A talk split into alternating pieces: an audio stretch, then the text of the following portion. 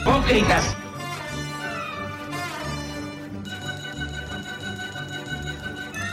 ¿Por qué no suben a la tribuna a responderme si son tan hombrecitos? Tú te puedes reír, tú puedes decir lo que tú quieras, pero tú mientes.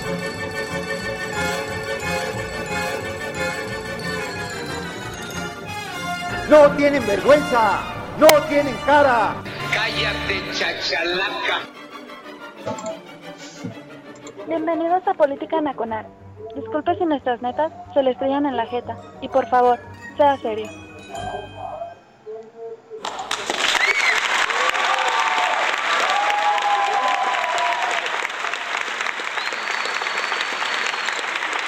Gracias, gracias. ¿Suficiente? Basta, ya, ya. Orden. Hola a todos, soy Oscar Chavira, dando comienzo a Política Nacional, radiotuiteros.com. Gracias amablemente a la gente que nos aguardó 15 minutos para empezar este chunche. Sí, eh, cuestiones X, Y, W, Z, ya lo sabe usted. Uno dice, eh, pues nomás no da la hora. Pero ya estamos aquí nuevamente para darle la madre a eh, la semana laboral. Pesadita, eh, oiga, qué pinche semana laboral. Estamos a una semana, menos de una semana de las fiestas patrias. Ajá, si es que va a haber fiestas patrias. Yo sé que en muchos lugares no va a haber, al menos aquí en Jalisco ya dijeron que no. Pero pues el señor presidente tiene que tener fiestas patrias, tan es así que eh, pues ya le bajaron al semáforo de la Ciudad de México, nomás porque sí. ¿Sabe qué hicieron? Me, me, estaban contando unos amigos de la CDMX que para meter a este eh, la Ciudad de México en, contabilidad amarilla, pues estuvieron aplicando menos pruebas. Así es que hay un descenso en la curva. Y dijeron, no, pues semáforo amarillo para que su este, jocosa majestad haga grito y haga todo el desmadre, ¿verdad? Pero pues, who cares? El grito de eh, el presidente, ¿no? Y yo le digo que como sea, pues ya no, no, no veremos fiestas patrias en orden hasta el 2022 y a ver qué también nos brincamos, ¿no? Mientras, pues ya hay pan de muertos en Sanborns, eso es buena noticia, ¿no? Y lo demás es lo de menos. Oiga, dejémonos de estupideces, déjeme presentar rápidamente al invitado del día de hoy, que no necesita gran presentación, es simple y llanamente él sale del privado ejecutivo de aquí de Radio Tuiteros y se mete en la cabina porque es jefazo aquí, Master and Commander, ya lo sabe usted, eh, jefe de la Chairoville y amo y señor del análisis político de a pie, el maestro Don Dix. Maestro, buena noche. Estupendas noches, hermano Oscar, qué gusto saludarte en esta oportunidad.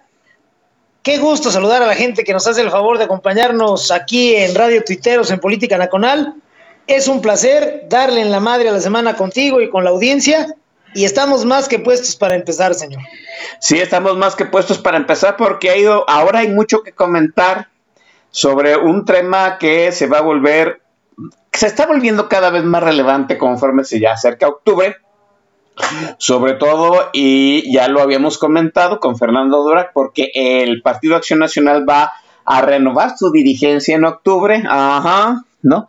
Y uno pensaría que de verdad hay miras puestas en el 2024 en Acción Nacional, que tendría que venir pues la revisión de lo que les pasó por encima en el 2018, enderezar el barco de alguna forma, hacer los relevos generacionales que se necesitan, perfilar una doctrina moderna, ¿no? No, no, no, el, Acción Nacional llevó a una doctrina desde, pues yo, yo creo que lleva a cumplir que un, un, siglo, pero esa doctrina que inicialmente dirigió los rumbos de Acción Nacional, pues parte de esa ideología ya no funciona, son otros tiempos, por supuesto, estamos hablando de Acción Nacional, que es el partido más, el partido político, político más longevo, o al menos con el registro más longevo, por eso aparece primero en las boletas de votación, ¿sí? Entonces, le urge, un, le urge una aceitada a la maquinaria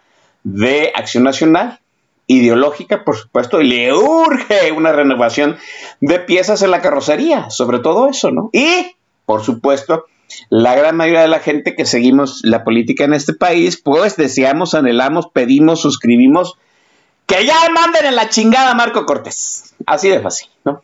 Y pues había que traer aquí a pues un estudioso de lo que sucede en Acción Nacional, sobre todo el Grupo Querétaro. Ya lo sabe usted, en algún momento Acción Nacional, vamos, los destinos de Acción Nacional estuvieron en manos de los Broncos del Norte, luego fue, estuvieron en manos de los Cruzados de, eh, de Occidente. Bueno, pues ahora el destino, el yin y el yang de Acción Nacional está en eh, pues el Grupo Querétaro.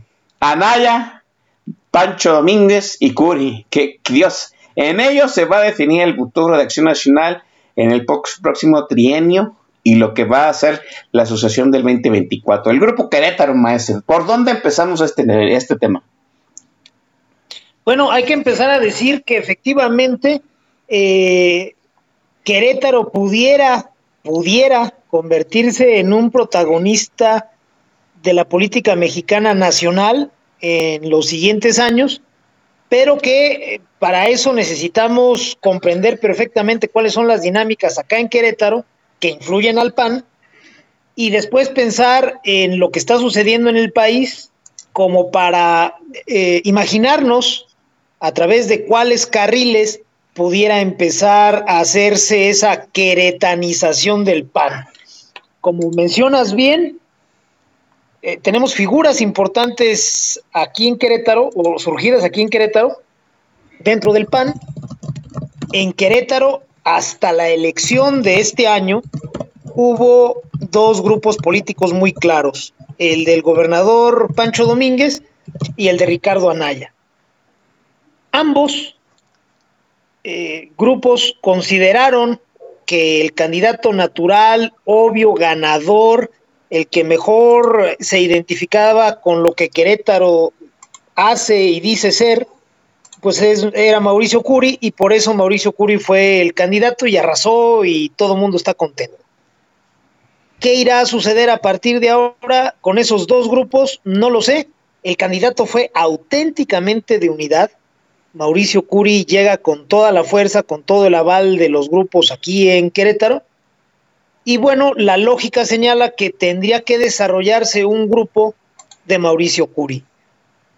¿Con qué se va a nutrir? ¿Quiénes van a estar dentro de él? Bueno, pues muy probablemente muchos de los que hasta ahora han formado parte de los grupos de Pancho Domínguez y de Ricardo Anaya.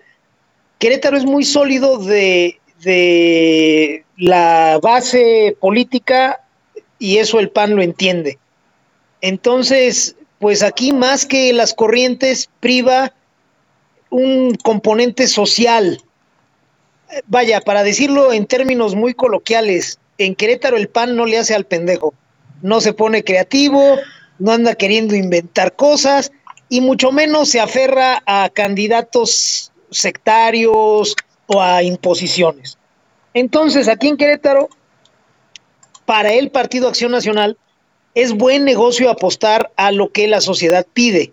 Es una sociedad mayoritariamente movilizada, es una sociedad que trabaja bien con buenas autoridades. Entonces el PAN entiende que eh, vale la pena, es buen negocio eh, tomarle el pulso a la sociedad y en función de eso decidir. Yo no creo que en los años por venir los dos grupos hegemónicos o cuasi hegemónicos del PAN aquí en Querétaro vayan a mantenerse tal y como llegaron a la elección. Mauricio Curi es un tipo súper incluyente, es un tipo con el que se puede hablar tranquilamente, seas de la corriente que seas, siempre se va a sentar y va a decir, bueno, a ver, ¿usted qué quiere? ¿Usted qué necesita? ¿Qué va a hacer por Querétaro? ¿Cuáles son sus prioridades? No, pues las mías son estas y estas. ¿Y usted qué puede hacer? Pues sabe dice, bueno, entonces aquí tomamos nota y vamos a ver cómo trabajamos. Es un tipo con muy buena prensa y con muy buena imagen a ras de pasto. Entonces las dos facciones del PAN muy probablemente, creo yo, empezarán a jugar dentro del propio grupo de Mauricio Curi y la cosa va a caminar muy bien. Esto, insisto, en Querétaro. Todo lo que he dicho aplica para Querétaro En la esfera nacional, no sé qué vaya a suceder. Ahí, insisto, las dinámicas son otras, tristemente. Es bien diferente la forma en que funcionan eh, las dinámicas nacionales a las locales, primero. También es muy diferente a cuál es el talante que trae actualmente la dirigencia nacional del PAN. Eh, su extravío es culerísimo y eso es muy diferente a lo que sucede acá en Querétaro. ¿Qué va a suceder con Pancho Domínguez eh, y su grupo y qué va a suceder con Anaya? En la esfera nacional no aspiro a que haya un gran acuerdo y eso ya de por sí va a condicionar esa posible o eventual queretanización del PAN, Oscar. Eh, es una situación que comentábamos hace tiempo, usted y yo, sobre lo que venía para el PAN, el hecho de trabajar desde la localidad, y usted lo comentó, cómo había el PAN arrasado en Querétaro. De hecho, en la elección este, de gobernador, ¿sí? Solo eh, eh, Querétaro y Guanajuato se pelean, en cierto sentido, quién es más panista de los dos, ¿no? Este, Diego Sinue es uno de los eh, gobernadores panistas con mejor aprobación y ya va de salida Diego Sinue.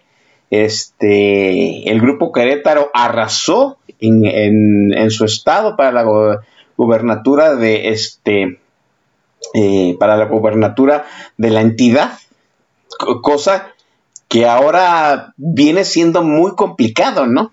Eh, no recuerdo desde hace de la forma en que lo hizo Curi, ¿sí? Y usted nos comentaba, por supuesto, el hecho de trabajar eh, desde la localidad con la gente y, como usted dice, no inventar el hilo negro de algo que funcione y funcionó bien.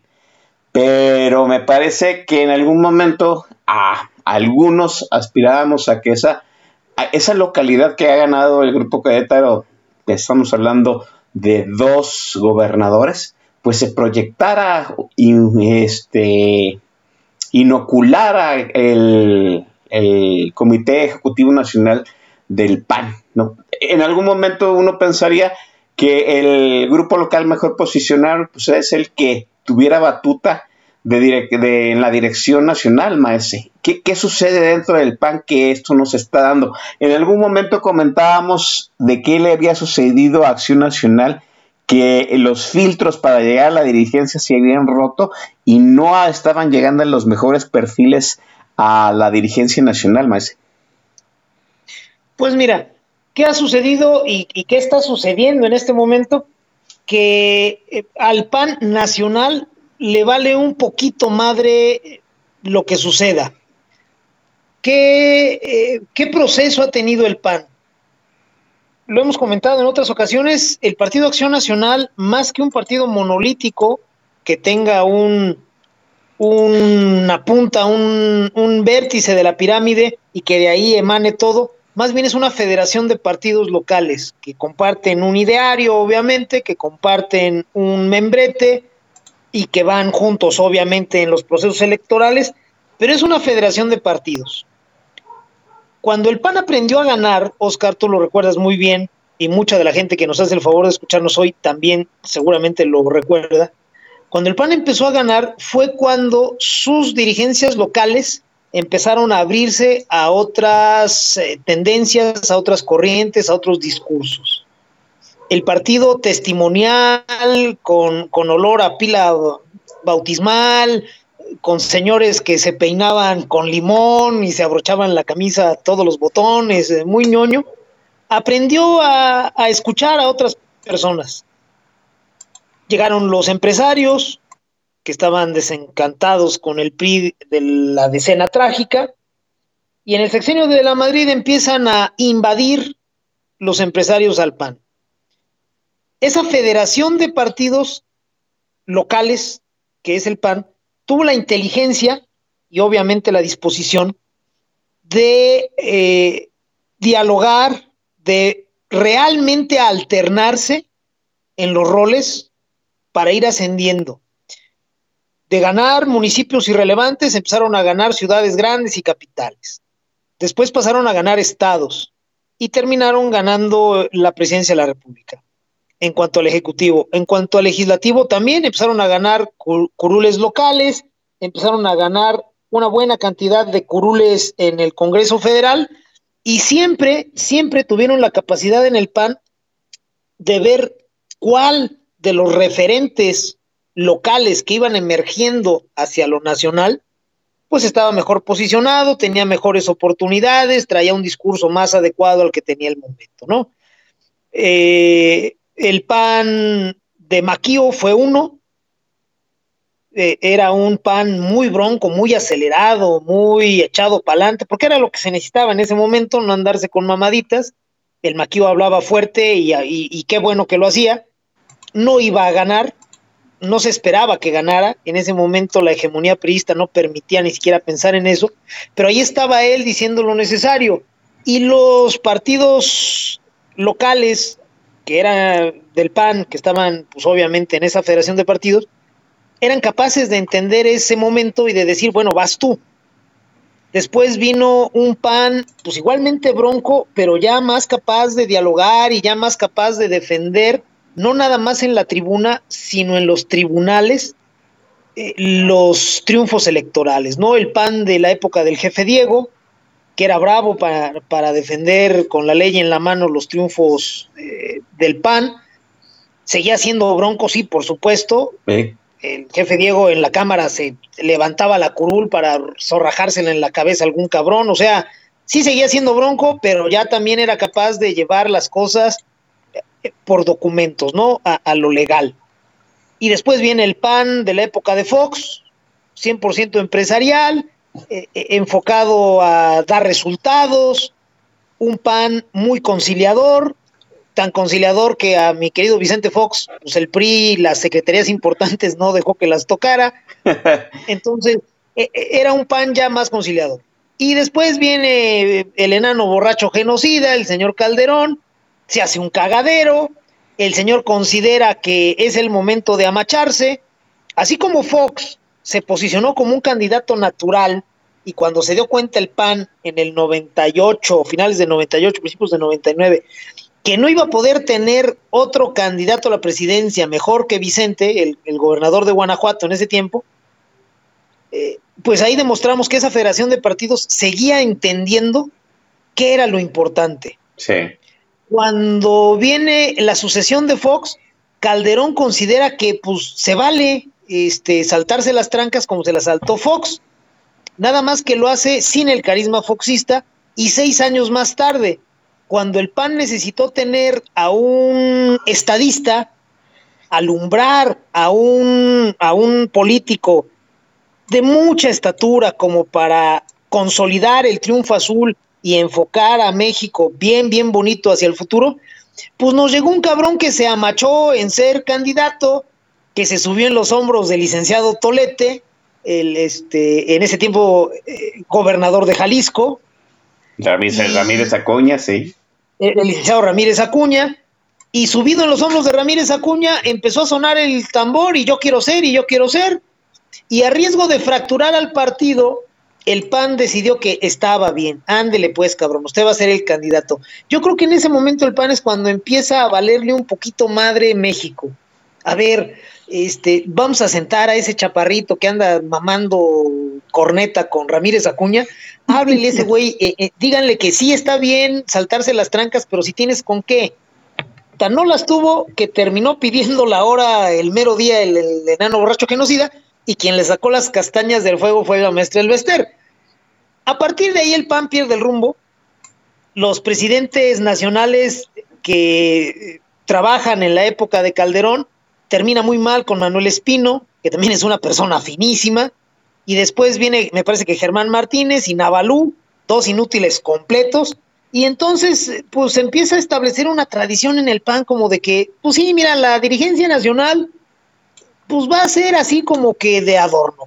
Y después sucede que sí tiene poder, pero como no la volteamos a ver y no le pusimos suficiente atención, pues cuando se dieron cuenta ya tenían una dirigencia que no sirve, pero que sí estorba y bueno, pues yo creo que en este momento, esos filtros que decías tú, oye, pues en qué momento se perdieron los filtros, los filtros se perdieron totalmente con Calderón, porque si bien Marco Cortés es un inútil, pues Navalú, ¿qué horas trae?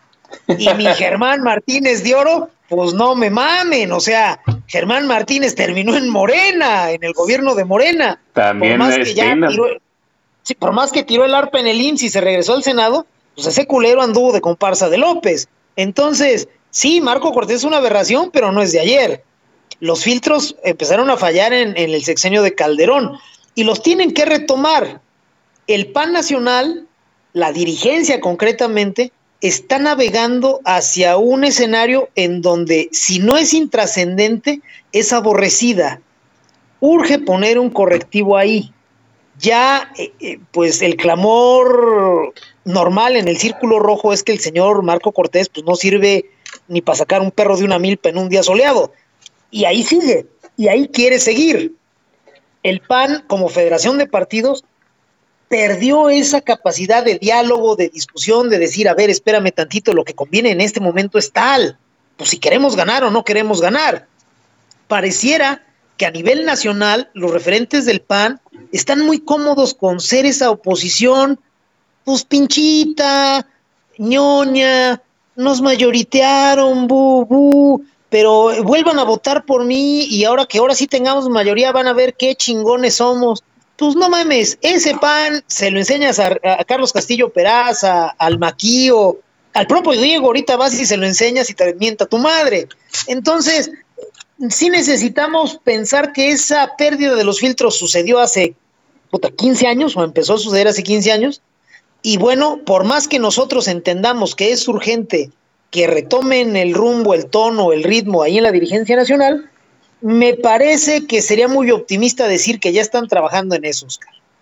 Sería muy optimista pensar que la dirigencia nacional ha entendido que tiene que retomar el camino, pero la federación de partidos que usted comenta, uno pensaría que eh, así como los Broncos del Norte este, asaltaron el partido y la dirigencia en el momento en que había que darle una sacudida, pues yo creo que este era el momento de darle una sacudida a Acción Nacional y la verdad, entre un grupo de amigos aquí en Jalisco, pensamos que esa sacudida iba a venir desde el grupo Querétaro.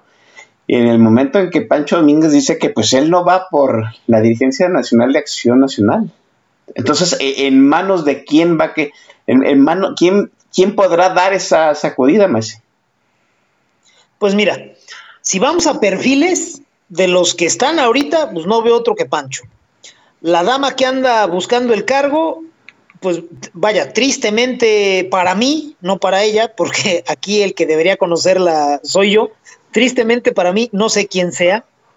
El otro caballero que anda también jugándole las contras a Marco Cortés, tampoco tengo una gran idea de quién sea, lo, he, lo recuerdo en algunas notas, pero no, no, no es alguien que me parezca que tenga una prosapia, un, eh, un trabajo político como para proyectarlo a, lo nacional. Quizá me equivoque ¿eh? en, ambos casos, pero pues yo me mamo todo lo que sale de estas notas y pues no los conozco.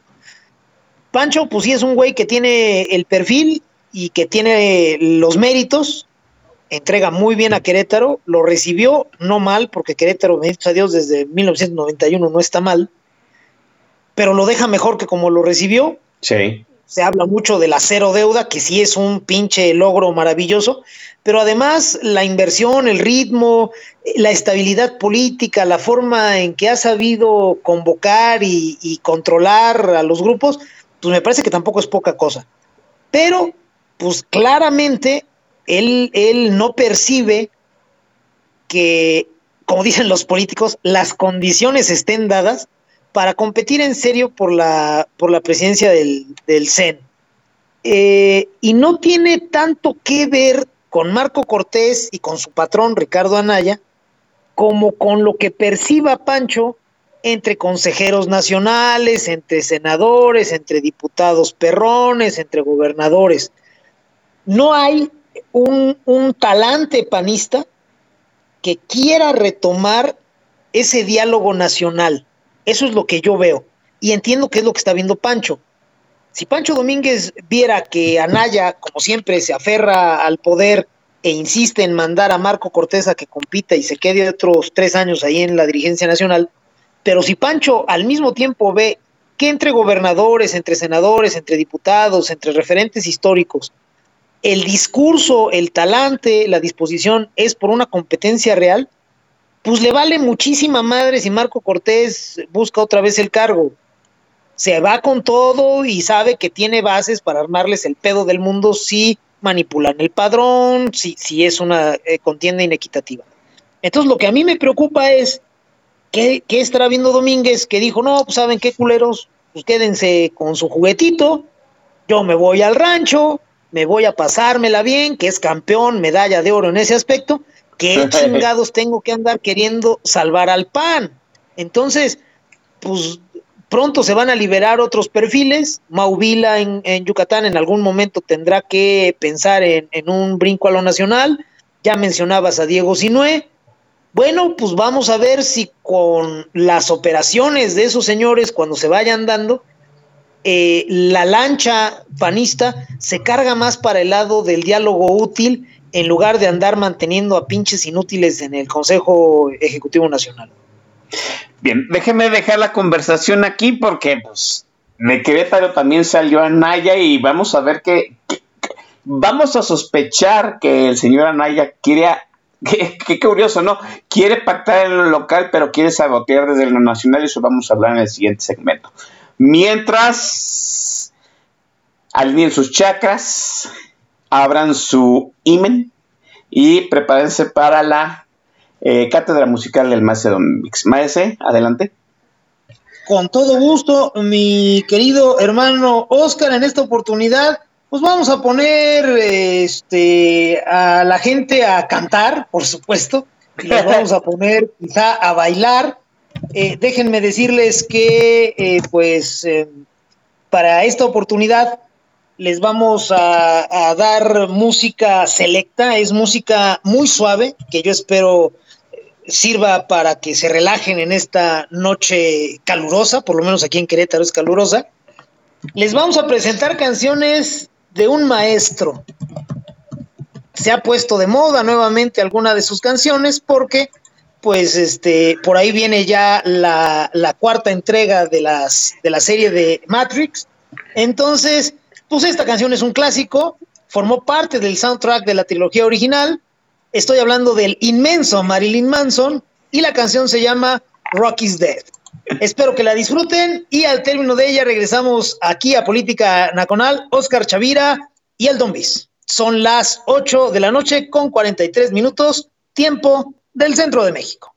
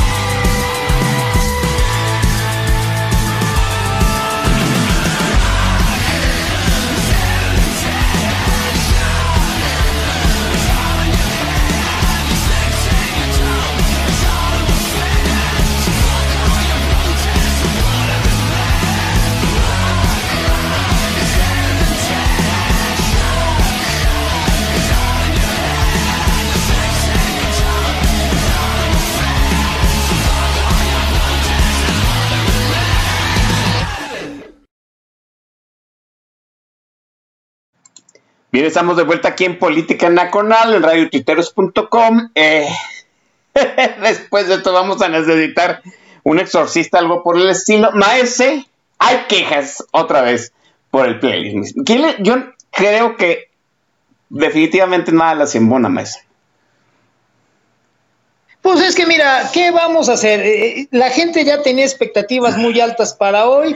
Hay gente que esperaba a los Acosta y ya me puse de pie y les manejamos Marilyn Manson y sí, como que dicen, bueno, pues sí está bien, pero yo hubiera preferido a los Acosta. Pero es bueno que, nos acompañen y que escuchen esa, esa selección ecléctica que suele ser política nacional, pues para que se vayan abriendo a otras, este, a otras expresiones. Marilyn Manson, ya fuera de todo desmadre, Marilyn Manson sí es músico. O sea, yo sé que el, el pinche personaje grotesco y la jeta y este y, los guitarrazos, que no de los más a menos, pero los guitarrazos a final de cuentas, este, distraen. Pero sí es músico el cabrón y sí hace este, cosas interesantes. Entonces déjense llevar, cabrones. Ahorita lo peor que puede pasar es que si se ponen a cantarlas así bien en serio, cuando volteen para atrás ya hay un pinche chivo negro ahí diciéndoles que no hay pedo, que sí, que está de acuerdo con el trato, pero ustedes tranquilos y yo nerviosos. Así es, este, estamos invocando el, mejor convenio con el más allá. Mientras eh, es momento de darle lista a y menciona a la gente que va a recibir vales, maese. Con todo gusto, mi querido hermano Oscar, vamos a saludar con mucho gusto a, en esta oportunidad, a Yola, a Giovanni Carrada, a Yavirago 80, a Eduardo Villazaña, a mi querido doctor Pacífico Norte, a mi maestro Macario Esquetino, un abrazo, a Agus 0494, a Beto Morales, Mauricio Sánchez Mesa, un saludo, a mi muy querida vecina Miriam Teresa, a The OC Global, a mi querido Mefisto, un personajazo, a Draculia, a mi Samita 13, a JF43, a mi vecino Ay Queretanito, un saludo a Monterrey para Tere Rubio, saludos para Pericles Mexica y para Tex Tinstar, con todos. Sí, ahí en el tag de la estación está eh, a Guzmán 4, el Arquiflores, el Máster El Chaca se está quejando, por supuesto, no, eh, Boilercito, la Cartilla Moral, el Maese Ergo, Iván, Iván Rubio 30, vuelve a probar el playlist. El día que Iván Rubio 30 no apruebe el playlist del Maestro Dix, ese día se va a abrir la tierra, nos va a tragar a todos. Está Jarocho 76, Permexicum, está mi tocayo Oscar Constantino, el Master Sorla, Cantor Limios, la camarada Atzurri. cada, cada vez que eh, pienso en la camarada Atzurri Maese, me viene a la mente que papá está dominando la tabla de este torneo, maese. Y vamos por la, el, siguiente trofeo por cortesía de Solari, maese. Por supuesto, mi querida Zurri, un saludo, es Dama Águila a morir. Y siempre yo también cuando ella aparece en el timeline recuerdo a papá. Y en este momento, pues obvio, recordamos al niño bien que dirige los destinos del águila, al señor Solari y recordamos que regimos el débil torneo local como debe de ser siempre. Y si es bonito y está bien. Eh, saludos también a Beto, Dritten, a Efren Carrizales, Skrieg, el exterminador de Chairos, el fan de Rafa, Fangersal, Grace Ríos, Harry Haller Lamba, este, la Pecas Mil, la Pecas Mil, Dios, este, Luis BC 89, Pedro Pablo, Pericles Mexica, el perro del mal, el, camarada Rampate, que ya tenía rato que no lo escuchábamos, no, lo veíamos. Un saludo hasta la sede del Imperio, ya en este. Ay, se me olvida dónde la sede del Imperio, ahorita lo recuerdo. Este, Roberto Chávez Nava, el Scooby, Sergio Vicodín y Vortex. Así es. Eh, Maese, seguimos comentando acerca de Acción Nacional. Ya hablamos un poco del GIN, este, la mancuerta que han hecho eh, que han logrado sacar buenos números en Querétaro, eh, Pancho Domínguez y Mauricio Curi. Sí, bueno, Mauricio Curi apenas va a comenzar su gestión. Obviamente, pues, eh, va, son de esas, son de esos relevos, de pases de estafeta que en realidad nada más es una administración extendida, ¿no? Importa más la inercia del gobierno que las, que las personas que manejan el gobierno y eso eso es lo que deberíamos anhelar este, políticamente este, en todos los estados, ¿no? Que las inercias de gobierno fueran las que se mantuvieran independientemente de las personas, los nombres que ejercen este, la administración de un estado de, una ciudad. Pero ahora vamos al ya. También de Querétaro, eh, pues en Querétaro surgió Ricardo Anaya, que fue ascendido a un rol nacional sin haber sido, eh, sin haber ganado una sola elección, ¿no? Yo no lo sabía, apenas lo llegué a leer ahí en un resumen que me pasaron de Ricardo Anaya. Ricardo Anaya cuando llegó en cierto sentido a los altos eh, mandos de la dirigencia nacional, no estoy hablando cuando él fue el presidente del partido, sino cuando ya estaba, su nombre ya sonaba dentro de la eh, dentro de este las castas altas del de, Sende Nacional del PAN, pues Ricardo Anaya nunca no había ganado una sola elección, ¿no? Qué, qué curioso, ¿no?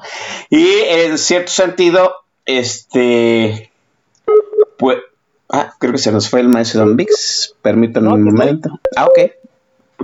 Aquí estoy. Estamos escuchando sonidos raros. Bueno, eh, bueno, Ricardo Anaya llega al C Nacional de la mano de Gustavo Madero. Y Ricardo Anaya, pues, le da una puñalada trapera a Ricardo Madero cuando quiso hacer un mini maximato a través de él. Y ahora Ricardo Anaya quiere es en cierto sentido, este, siento que quiere una dirigencia débil para que nuevamente, de alguna forma, un candidato, se, vamos, una, un personaje se robe la candidatura de Acción Nacional. Debo decirlo que no es el único interesado que la dirigencia nacional de Acción Nacional este, sea débil o, esté a expensas de este de, algún caudillo con ascendente popular y, voy a entrecomillar ascendente popular, sí, o sea, en, su momento también el grupo de Calderón lo esperó de esa forma, no se le dio porque Ricardo Anaya no no lo permitió y pues los Calderón fueron a hacer rabieta a hacer otro partido y no pudieron. Pero a mí me parece que el 2024 puede convertirse en pues eh, en otro, amigos de Ricardo Naya, en un secuestro de la candidatura, maestra. Ricardo Naya, el, el yang del grupo Querétaro, maestra. Pues sí, el eh, chico migrañas, Ricardo Anaya, como bien señalas, nunca ha ganado una elección y nunca la va a ganar.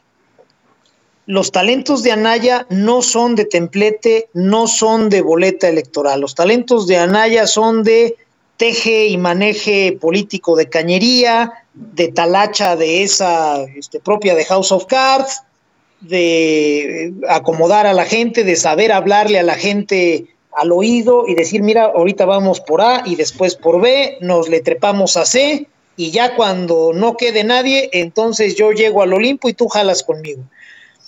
Y, que después no les cumpla es otra cosa, porque así como no le cumplió a Gustavo Madero, tampoco le cumplió a Calderón cuando lo acogió, porque Anaya salió corriendo de aquí de Querétaro, y tampoco le cumplió al gobernador eh, Francisco este, Garrido, Paco Garrido, el gobernador panista, a cuya sombra pues, Anaya entró a la política, era su secretario particular.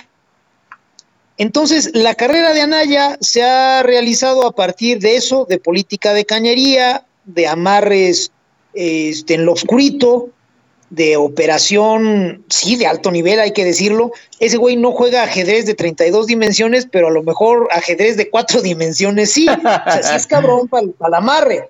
El problema es que es come solo eh, en el largo plazo, ¿no? En el corto plazo sí, ahí le brincan algunas cosas a los que están cerca, pero eh, todo el proyecto de Ricardo Anaya se llama Ricardo Anaya no hay espacio para nada más. Em, su candidatura en 2018, pues bueno, solo la podía obtener secuestrando los órganos del PAN, que es lo que hizo. Se dedicó a repartirse el, el pastel de la alianza esa espantosa que supuestamente hicieron para competir en el 18 con el, el PRD, con la Barrales, imagínate tú, no mames, o sea, a mí vienes y me dices, oye, me voy a poner de acuerdo con Alejandra Barrales, no mames, yo no me pongo de acuerdo con ella, puta, ni para darle un trapazo al carro, güey, bueno, pues Anaya sí, bueno, pues Dios que lo acompañe. El tema es que el señor Anaya quiere brincar de la política de cañería a la política de templete, de boleta, y ese es un brinco que no se puede dar. No conozco un cabrón tan, tan, tan eh, bueno en la política subterránea como para que eso le alcance a convertirse en un buen candidato en el templete y en la boleta. Un ejemplo clarísimo, pero de veras clarísimo, es el de Manlio Fabio Beltrones. Nadie como él para la política de cañería. Y ni siquiera con esa gran convocatoria, con esa gran interlocución, con ese gran poder, calculó que podía brincar al templete, ¿no? Y se lo cedió, por ejemplo, en su mejor momento se lo cedió a Peña. Anaya me parece que juega en una liga todavía inferior a la de Manlio Fabio. Yo sí. Entonces, mucho menos, mucho menos lo, lo imagino yo haciendo el crossover de las cañerías a la boleta. Entonces, eh, es un estorbo, pues sí, para el PAN como proyecto nacional, Anaya estorba. Aquí en Querétaro, pues no es un tipo que ande operando o que ande haciendo microadministración. Hay muchos funcionarios identificados con él, pero al final del día, aquí en lo local, priva Querétaro. Entonces, si tengo que jalar con A o con B, pues yo jalo con ellos porque lo primero es cumplir aquí a la gente. Aquí estamos trabajando bien, entonces no nos vamos a no nos vamos a quemar por andarle este, dando gusto a un cabrón que despacha en Ciudad de México o peor tantito que despacha en Atlanta. Quedan muy lejos. Sí, entonces, eh, aquí en Querétaro no estorba, pero a nivel nacional a mí me parece que Ricardo Anaya es un gran estorbo. El señor se emperró en secuestrar los órganos del partido. Perfecto. El señor nos dijo que no mames, yo sí sé y yo sí puedo. Ándale pues, cabrón, date. Y no pudo. La lógica, la decencia, la estrategia marca que se tiene que hacer ya a un lado. La insistencia en que Marco Cortés pelee y, y- eventualmente retenga la presidencia nacional del PAN, pues viene desde Anaya y está en función de la carrera política de Anaya, no de Marco Cortés. Anaya quiere volver a ser candidato y sabe que la única forma en que puede ser candidato es secuestrando los órganos nacionales del PAN. Y en eso está. Y quizá le salga. Váyanse preparando. Porque una cosa es aquí venir a decirles que Anaya jamás va a ganar una elección y otra cosa es que no la vaya a buscar. El güey está en eso. Y me parece que el balance de discursos nacionales del PAN no alcanzan para frenarlo. Un ejemplo muy claro, el PAN de Nuevo León. Es un cagadero. La gente de Nuevo León, que en algún momento hizo muy fuerte al PAN para castigar al PRI, pues ya está tan hasta la madre del PAN como del PRI. Ahí está el Bronco, ahí está el Niño Naranja y los que se acumulen. En Nuevo León me parece que va a pasar mucho tiempo antes de que un candidato priista o un candidato panista vuelvan a tener arrastre y vuelvan a ganar una elección. Bueno, el PAN de Nuevo León, ya sabiendo cómo están las cosas, en la última elección lanzó como candidato Fernando Larrazábal. Esas ya son ganas de perder, no me chinguen. Bueno, ¿cuántos, cuántos comités directivos estatales del PAN, cuántas células de esa gran federación de partidos que es el PAN, andarán en ese mismo talante? Bueno, si son mayoría, váyanse preparando para que Ricardo Anaya sea otra vez a huevo candidato del PAN. La lectura, insisto, de Francisco Domínguez nos tiene que alertar sobre eso. Domínguez no se sale porque Marco Cortés insista en pelear y porque tenga algún cierto control de los órganos nacionales. Domínguez lo que está viendo es que de la gran federación de partidos locales, que es el PAN, pues quizá no hay una masa crítica que le pueda entrar a los chingadazos a la hora que Pancho se lance y le hagan un fraude o le, le, le la den la carreta y él apele a ellos. Eso es lo que debe de estar viendo él. Me preocupa un poco porque si alguien, pensando en partidos, eh, algún partido puede ser el eje en el que se construya la oposición electoral que le dé batalla a Morena en el 24, pues es el PAN. Los estos este, progres este, acomodaticios de Movimiento Ciudadano, pues van a seguir ganando posiciones porque su discurso es eh, mucho de marketing. Entonces sí, van a seguir figurando, pero no puede ser un eje ese partido para construir oposición. y pues del PRI de este, mis entrañas, pues no mames, o sea, no, no les dejaron ni los clips. Entonces, pues esos bueyes menos. Y del resto de la morralla, pues jamás. Entonces, si tenemos un partido lo suficientemente sólido en, en forma estatutaria y con los suficientes recursos políticos como para ser el eje, pues es el PAN.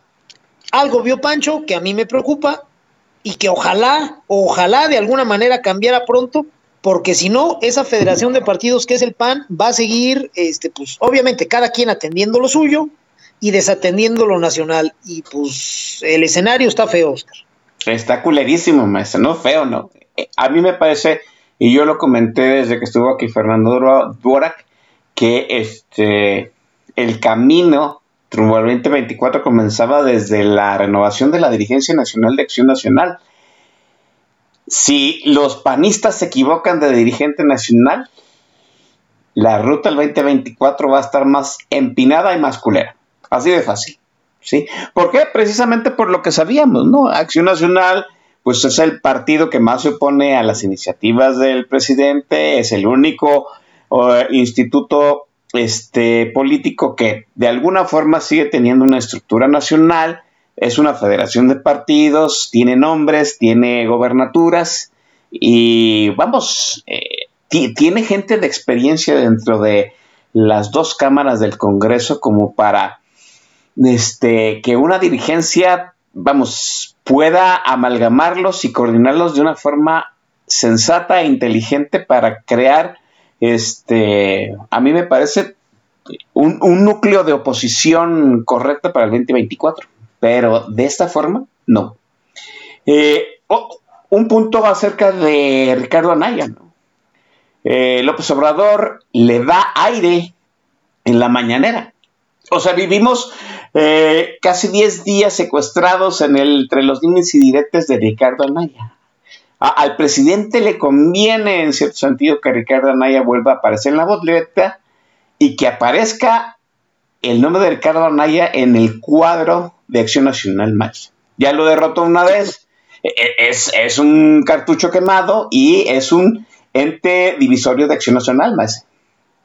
Por supuesto, si hay algún candidato al que le gustaría enfrentar al proyecto de, López o incluso proyectarlo como el gran referente opositor extraelectoral incluso, como el caudillo del PAN, si hay uno al que le, le convendría al proyecto de Morena, pues es Ricardo Anaya. Es anticlimático para empezar. Ya se dejó crecer el cabello, y la verdad, la verdad, yo que siempre dije, híjole, ¿por qué no se deja crecer el cabello este cabrón para verse menos antipático? Ahora sí, le pido a gritos que se vuelva a rapar, se ve peor. O sea, eh, el, señor Ricardo Naya no, no, no genera, no, no provoca, este, es un costal de tesontle mojado. Bueno, no es carismático, perfecto, pero este, el tipo convoca a, los grupos, es un tipo que puede ser el gran cohesionador de... No, tampoco, es come solo, ya todos lo saben. Este, si ha podido padrotear a través de Marco Cortés al PAN, es porque en gran medida pues, no le interesa a los demás grupos irle a disputar algo, pero no es porque tenga un apoyo mayoritario. Más bien todos andan en su pedo y sabes que, oye, que Anaya otra vez, ay, por mí que se la arranque, güey, llégale. Entonces, no, no es carismático como para que él solito remolque una elección. Y tampoco es un gran convocador, tampoco es un gran aglutinador de voluntades. Pues es el enemigo perfecto. Es un cabrón al que vamos a tener en la boleta. ¿Para qué? Pues para volver a perder. Porque ¿a qué le apuesta Anaya y la gente que lo considera viable como candidato? A que el hartazgo con Morena sea tan, pero tan, pero tan, pero tan grande que digan, no mames, cualquiera menos López. Algo similar a lo que sucedió con Peña. Bueno, eso estaba bien hace tres años, en 2018. Quererlo repetir, quererlo reeditar en el 24, pues va a estar muy jodido porque México va a ser otro. Entonces, apostarle un gran hartazgo, además es erróneo, porque las transferencias directas que está haciendo Morena, que es en lo único en lo que gasta el dinero fuera de los elefantes blancos de López, este, van a amortiguar buena parte de ese descontento. El descontento que le pudiera pegar a Morena es un descontento más, eh, más meditado. O sea, sí me está cayendo la lana, pero mira, ya no hay seguro popular, ya no hay medicinas, entonces, esta lanita que me cae cada mes o cada dos meses, pues no me alcanza a cubrir lo que ya me quitaron. Llegar a ese nivel de análisis le está vedado a la mayoría de los mexicanos. Entonces, suponer que el hartazgo con Morena va a bastar como para decir, no mames, el que sea que aparezca en la boleta que le pueda ganar a López tiene mi voto, oye, vamos a poner un pinche chango rasurado, me vale madre, voto por ese güey, no va a suceder. Y ese es el único escenario en el que Anaya tendría un chance chiquito, pero tendría un chance. Bueno, no lo va a tener. Obviamente, por eso López desde la mañanera cachó al vuelo el discurso anayista y se puso a inflarlo. Se sirven, son simbiontes. Los dos le hablan a sus clientelas exclusivamente. Ninguno está interesado en convocar una sola voluntad más. López con los que tiene está toda madre Anaya con los que tiene está toda madre. Entonces, si entre los dos pueden capturar la discusión pública y poner a elegir a la gente poco sofisticada, para no decirles francamente pendejos, nada más entre dos opciones igual de malas, pues ellos encantados, ¿eh? Habría que preguntarle, por ejemplo, a, López si le daría ese mismo foro a Diego Sinué, a Pancho Domínguez. Eh, vaya, son personajes muy viables. Son güeyes que estarían encantados de que les dieran foro, porque esos güeyes están ávidos de convocar a muchas más voluntades de las que tienen ahora. Quien está en la política eh, por la opción de convocar es una persona que está dispuesta a dialogar primero y a negociar después. López no busca nuevas voluntades y Anaya tampoco ninguno de esos güeyes va a mover tantito sus fronteras en aras de conseguir algo. Anaya lo hará en la pura política palaciega para controlar los órganos nacionales del PAN. López lo hará para que no se le desbarete su chingadera de gobierno. Y fuera de ahí no van a salir a convocar a más gente. Bueno, ese es el escenario y que la gente lo vaya entendiendo. Porque luego vienen supuestos opositores, que son más bien disidentes distraídos de López, a decirte, ah, no mames, es que fíjate, López ataca a Anaya porque Anaya lo puso contra la pared. Sinceramente, no mamen. Anaya no pone contra la pared a nadie. Y López ha estado contra la pared desde que empezó su pinche gobierno, porque el güey no atina ni una. Entonces, no me vengan a decir que Anaya es el güey este, que México esperaba y que ahorita ya trae medido a López. No, no, no mames. Los dos se traen medidos en lo esencial y saben que no se van a hacer daño uno al otro. Entonces, no me vengan a contar historias. Si vamos a ir por, la opción caudillista, que a mí me caga, pero si en el último de los casos hay quien diga, oye, es que sí tenemos que darle al pueblo un salvador, pues sí, les, se los tengo que decir con el corazón en la mano, a Naya ni de pedo, o sea, ni poniéndole el traje de Batman, güey, o sea, no, no va a suceder. Entonces sí, por favor, pues ya suelten esa, güey, en serio, no, no va a suceder. Este, e, en algún momento, maestro Don Vix, al final de la dictadura perfecta, ¿recuerda usted lo que pensábamos nosotros cuando éramos eh, unos este, moncebos? Eh, el PRI no necesitaba ganar, ¿no? El PRI nada más necesitaba dividir la oposición. Y a mí me parece que, a mí me parece que la estrategia en este momento, eh, obviamente, después de pues todo esto de la caída de la línea 12, de que Sheinbaum perdió la mitad del distrito de la Ciudad de México, de que Marcelo Ebrard le andan autosaboteando eh, desde relaciones exteriores, ya va pues a la, a la última estrategia, ¿no? No necesita ganar, nada más necesita dividir la oposición y me parece que la persona más divisoria de la oposición pues es Ricardo Anaya. Por supuesto, pero por mucho. Y estamos precisamente en, esa misma, en ese mismo escenario. Qué gran diferencia entre la oposición de entonces y la de ahora. Si, si formalmente la oposición iba dividida en la boleta en 1988, discursivamente estaban para lo mismo.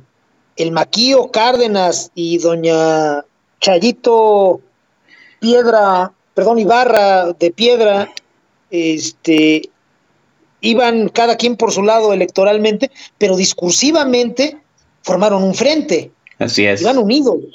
Y ese discurso único de los tres, que abarcaban todo el espectro, estaba el PAN y luego hacia la izquierda el PRD y luego en el extremo lo que sea que haya abanderado doña Chayito, ese, ese discurso único desde la oposición fue lo que condicionó a Salinas.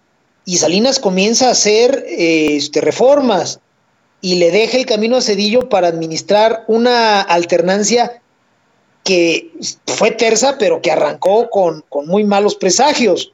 Bueno, Imagínate que hoy tuvieras un discurso unitario desde la oposición tan digno, tan claro como el que tenían Maquío, Cárdenas y Doña Chayito. Pues no mames, el pendejo de López no duraba tres días diciendo sandeces en la mañanera.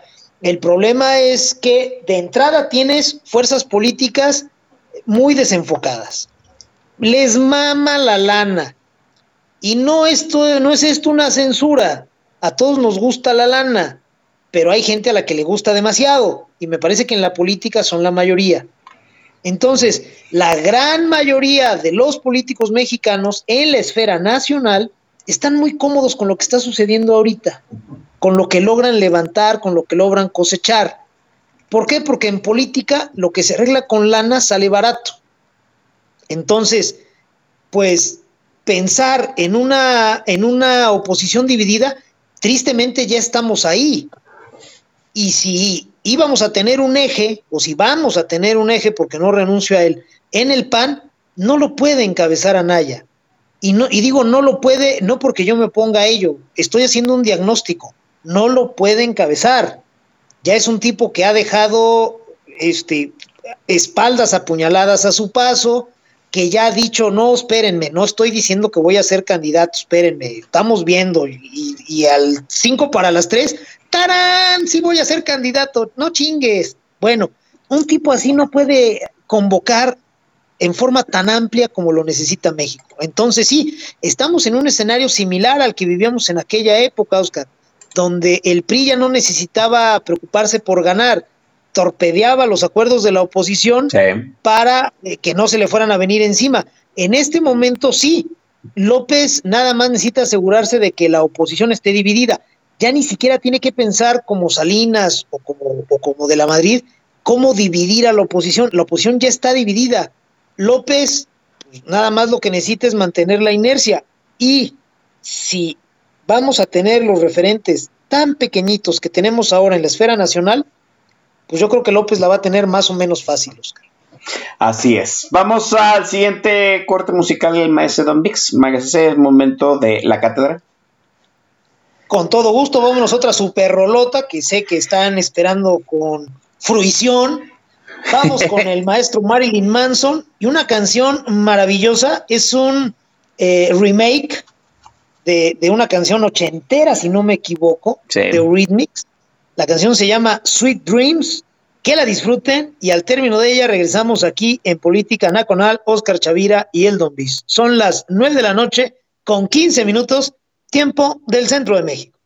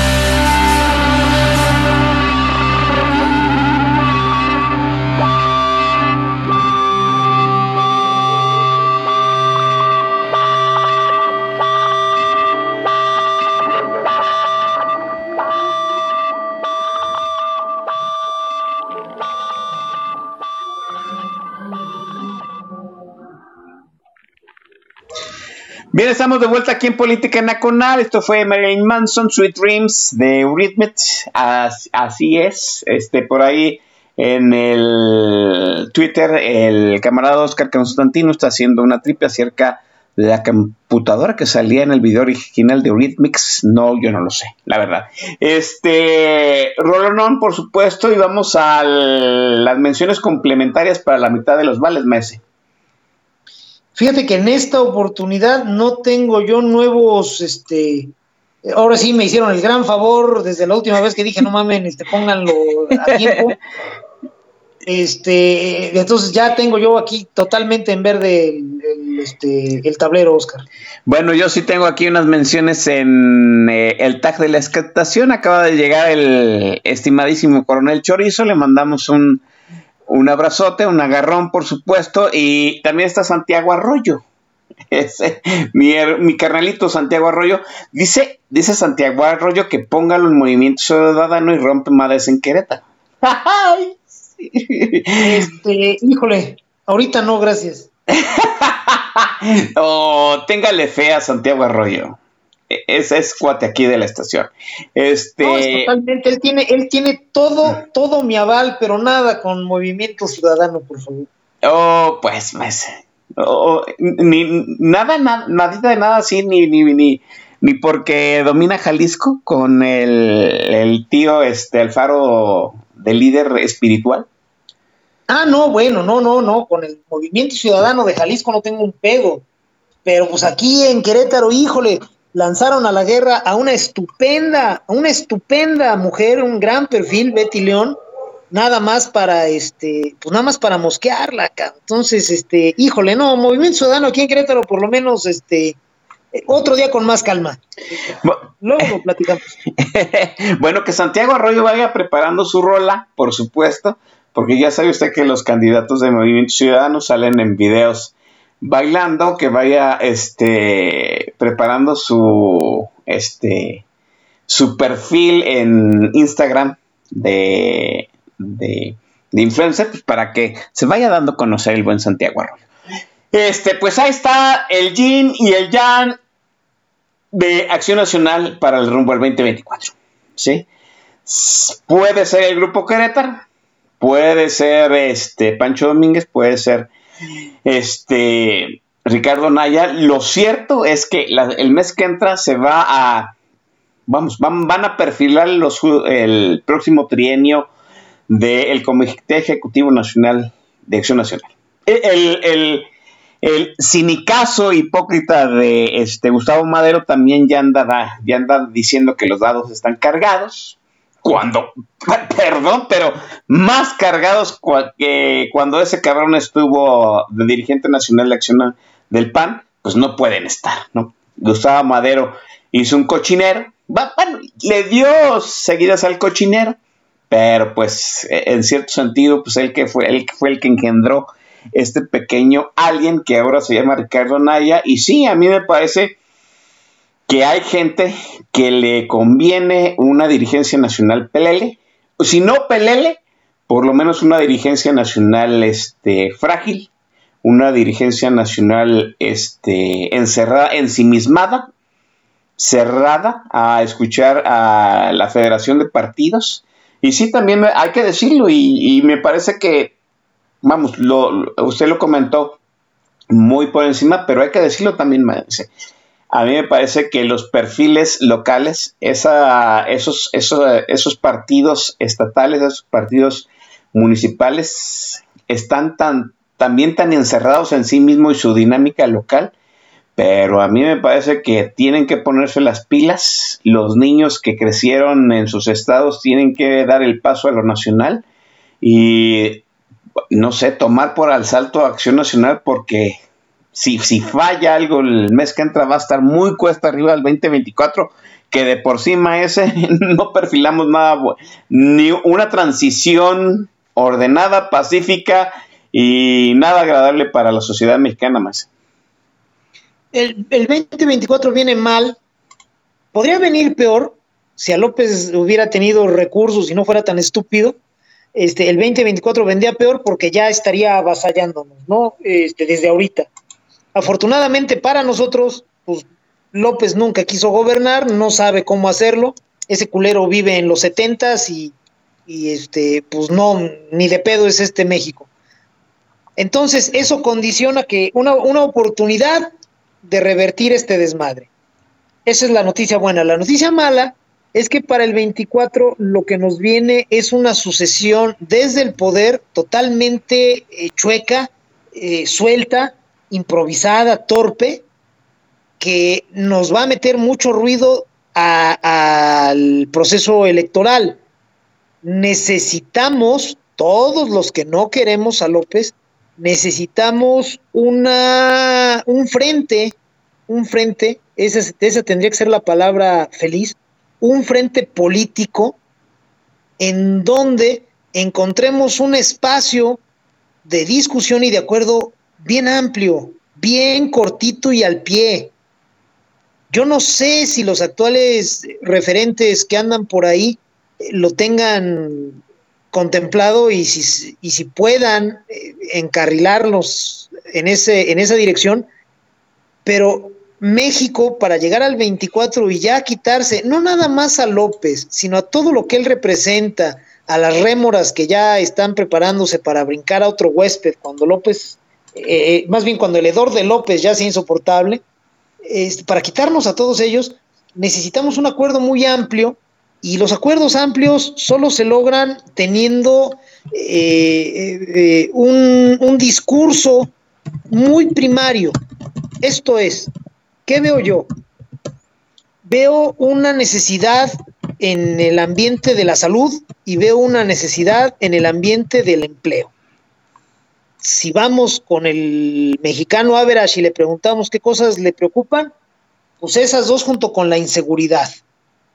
La inseguridad es un tema difícil de aterrizar ahorita después de la guerra de Calderón y la pendejada de Peña y ahora como lo trae López.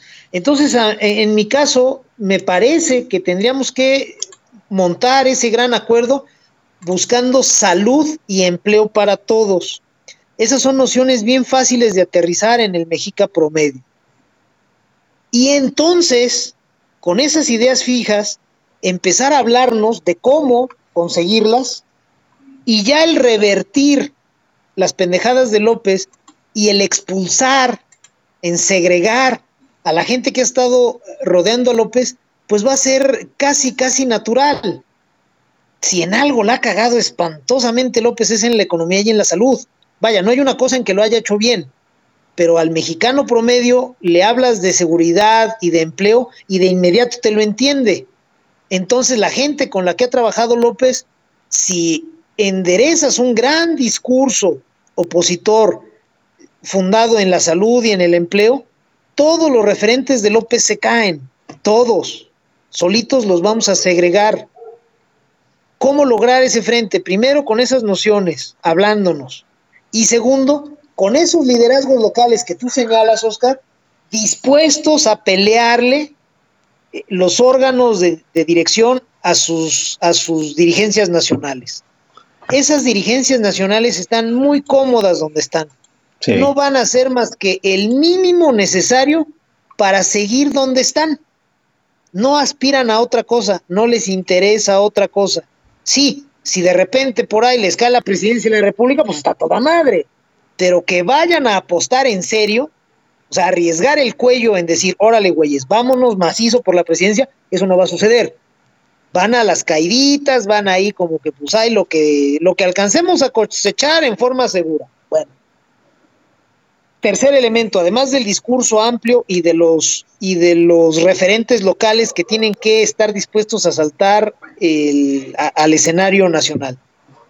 Necesitamos que pues no sé eh, cómo explicarlo, necesitamos que el mexicano de a pie empiece a entender lo que está en juego. al mismo tiempo que hablamos de salud y de empleo, le tenemos que explicar al mexicano de a pie hacia dónde vamos con los que nos están dirigiendo ahorita, y no nada más con López, sino con, con, las cúpulas nacionales de los partidos de oposición. Estamos caminando pues hacia un estado, si no fallido, bordeando lo fallido. Estamos caminando hacia un México muy jodido, eh, eh, derrumbado en lo nacional, con islas institucionales nacionales como son las la, eh, el INE, el INAI, este, el Banco de México, la Suprema Corte, islas de institucionalidad nacionales, mientras todo lo demás ya se derrumbó y obviamente con instituciones locales. Hacia allá vamos. Le tendríamos que poder explicar al mexicano de a pie que está en juego todo lo que aprendió en sus libritos de texto de la primaria. México, nuestras fronteras, eh, lo que nos quedó después de, de, del traidor de Santa Ana, Pemex, todas esas nociones, el mexicano tiene que entender hacia dónde vamos con lo que está sucediendo ahorita. O sea, sí se tiene que concientizar a suficientes personas de que hay más días aparte de hoy. Y los que vienen, vienen muy culeros si dejamos que los que están a cargo sigan. No nada más es López. El, ese discurso amplio, chingón, sencillito sobre salud y empleo, sí debe de estar enderezado para contrastarse con López. Pero además también le tenemos que decir al mexicano de a pie, ojo, López es un síntoma, es una consecuencia. Lo que está muy jodido es la forma en que suficientes mexicanos entendemos la política, entendemos las elecciones y entendemos a nuestras autoridades. Yo lo he dicho ya en algunos espacios, eh, no se trata de construir a Finlandia porque nunca lo vamos a hacer, ni siquiera el clima nos lo permitiría. Pero sí se trata, sí se trata de tener un México que no te dé pena, carajo, que no te dé asco, que no te dé pinche miedo. Y eso yo creo que sí lo podemos hacer. Pero sí tenemos que trabajar y tenemos que partir del supuesto de que Juanito Pueblo, a través de un discurso bien, bien diseñado, puede empezar a engancharse en esa situación. Si no, todo nuestro trabajo de, del gran eh, discurso y amplio, donde toda la gente se una en contra de esos bueyes, pues se va a limitar a López. Y los que manejan a López nos van a enderezar a un culero peor que él, porque va a ser igual de, de autoritario, igual de atrabancado, pero menos estúpido. Y entonces sí, esa ventana de oportunidad que estamos viendo en el 24, gracias a que López es un pinche esperpento, es un inútil, quizá no lo tengamos después. Si nos cae un autoritario que sepa hablar inglés, este, que traiga los mismos resentimientos que López, que sienta que el mundo le debe algo y que sea capaz de articular un discurso de mejor forma que los pinches balbuceos y jadeos de López en la mañana, aguas ahí, porque entonces sí, un presidente de ese perfil, así como anda México ahorita, sí te anda disolviendo el Congreso después de tomar posesión y nos vuelve loco. Entonces, quien crea que estamos en el peor escenario, puta, créame que esto le falta, le sobra un chingo. Entonces, esa noción también se la tenemos que transmitir al Mexica Veras, Oscar, si de verdad queremos salir de esto. Así es. Eh, hay, una, hay una esperanza, hay una probabilidad de que, no sé, de que tenga un alumbramiento correcto en un mes el Acción Nacional, Maese, ¿cómo lo es tu lectura? Pues mira, yo no, no soy optimista. Por ahí hay voces sensatas, inteligentes, pidiéndole a esta dama cuyo nombre siempre se me chispa, que está buscando la presidencia, que eh, mejor decline por el otro caballero que también está buscando esto y que no es Marco Cortés. Que suceda, no lo sé. La dama ya salió a decir que los dados están cargados, que los que tendrían que cuidar la elección no la están cuidando, o sea, ya se está quejando de lo mismo que dijo Pancho. De ahí a la desmovilización, pues ya hay un pasito muy corto.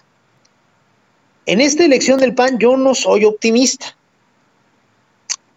No he visto a los liderazgos pronunciándose en medios en contra de la inequidad que están señalando esta dama y Pancho Domínguez. La mera verdad. El hombre que está a cargo ahorita, Héctor Larios, pues es un tipo decente, a mí me parece que es un tipo bien intencionado, no me parece que tenga los hilos ni el carisma como para imponerse a, a Anaya, no a Cortés, sino a Anaya. Recordemos que ahorita todo el proceso viciado, secuestrado que está sucediendo en el PAN nacional, pues es por obra y gracia de Anaya. A Cortés no le alcanza la operación política para pelar una mandarina. El que está manejando ese negocio, pues es Anaya, a través de Cortés. Entonces, yo no veo liderazgos. vaya, la salida a medios de Pancho Domínguez, primero es un statement, es una declaración de saben que el pedo está así, yo ya me voy. Pero también, pues debe de tener, como cualquier declaración de político, debe de tener más de una intención. Entonces, una segunda intención de la declaración de Domínguez pudo ser, a ver, cabrones, pues los otros referentes, los otros liderazgos, manifiéstense, tomen postura, fijen una posición clara. Y pues yo no los vi.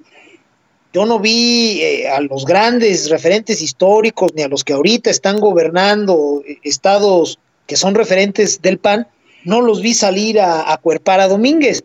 Entonces, dentro de un mes, ¿cuál es mi apuesta, mi triste apuesta, mi jodida apuesta? pues que Marco Cortés se nos queda, no sé si otros tres añitos, porque las cosas se pueden descomponer al grado de que ese güey tenga que pedir este, licencia o renunciar, no sé cómo sea ahí en el PAN. Este, pero de entrada, yo sí creo que eh, vamos a ver un triunfo de Marco Cortés y ahí sí que Dios nos ampare, Oscar. Sí, que Dios nos ampare. Mientras que nos ampare la última, la penúltima intervención musical del Mese Domix. Venga, Mese. Con todo gusto, mi querido Oscar. Déjame ver aquí en la lista cuál es la, siguiente que tenemos programada, porque este también es un clasicazo del señor Marilyn Manson. No sé si sea The Beautiful People. The Beautiful People, así es. Es correcto, es The Beautiful People, que es una pinche rolota. Espero que la disfruten. Es filosofía pura para que se vayan a dormir bien tranquilitos, bien a gusto en un ratito más y, acomoden su cabeza plácidamente en las pezuñas de la cabra negra que no tarda en salir de su closet. Son las nueve de la noche con 37 minutos tiempo en Centro de México. Al término de ella regresamos Oscar Chavira y el Don.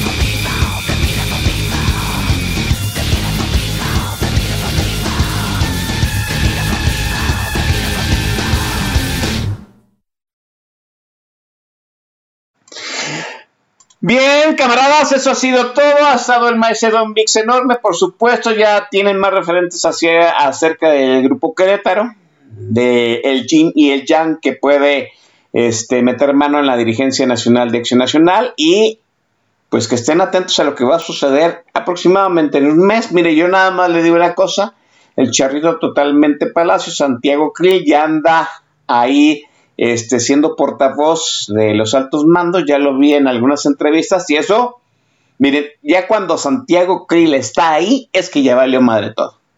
Santiago Krill ha perdido todas las elecciones en donde ha participado de forma catastrófica. Catastrófica es, ya la tenía ganada y la perdió. Bueno, ¿qué, decirles, no? En el, en el 2000, en el 2005, Santiago Krill era el relevo natural y era el este delfín de Vicente Fox, que tenía, pues, no sé, como el veintitantos de aprobación del electorado, eh, y le ganó, la, eh, le ganó la candidatura Felipe Calderón, que apenas tenía, apenas, apenas tenía un 7% de, de intención de voto. Pues qué decir, ¿no? Yo nada más se las paso el costo. Vámonos muchachos, pero no sin antes haberle dicho, agradecerle al maestro Don Vix pues haber venido nuevamente a Política Naconada a ponerlos, a poner este, a dar dos, tres papos y abrir conciencia. Me hace muchísimas gracias. Gracias a ti, hermano Oscar. Siempre es un gusto venir aquí contigo a Política Nacional. Me divierto un chingo, aprendo un madral. La gente que nos escucha, para nosotros es invaluable su saber que están ahí, que estamos peloteando ideas con ustedes. Gracias de verdad. Vamos a seguir trabajando que nadie piense que, lo que hemos hecho hasta el momento no ha servido de nada, que nadie piense que, híjole, pues entonces si este güey dice que ahorita Acción Nacional va a volver a ganar Marco Cortés y que ese era el eje y entonces ya valió madre, entonces chusma, chusma, no. Eh, aquí venimos a decirles netas, este, Oscar y yo, porque ni modo de mentirles, pues no mames, ya con los políticos que les mientan basta y sobra.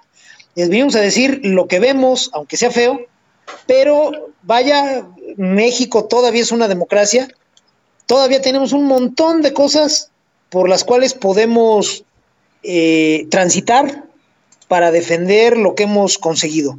No se me agüiten, piensen en enderezar un discurso personal, un discurso propio, original, donde se digan en corto lo que sí quieren y cómo lograrlo. Si alcanzamos una masa crítica de mexicanos haciendo eso, lo demás no va a ser sencillo, pero tampoco va a ser tarea de romanos. Ah, vamos a tener que trabajar, pero es muy alcanzable. Gracias por escucharnos, gente de bien. Gracias a ti, Oscar, por la invitación. Vámonos a descansar y tengan un estupendo fin de semana. Sí, vámonos a descansar porque no pagan horas extras. Esto fue Política Nacional y gracias a, a la gente que estuvo ahí en el TAG que al fin y al cabo, a, lo que, a los que nos debemos y los que nos escuchan por TuneIn en vivo, porque pues este programa sale tal cual. Nos vemos la semana que entra, cuídense.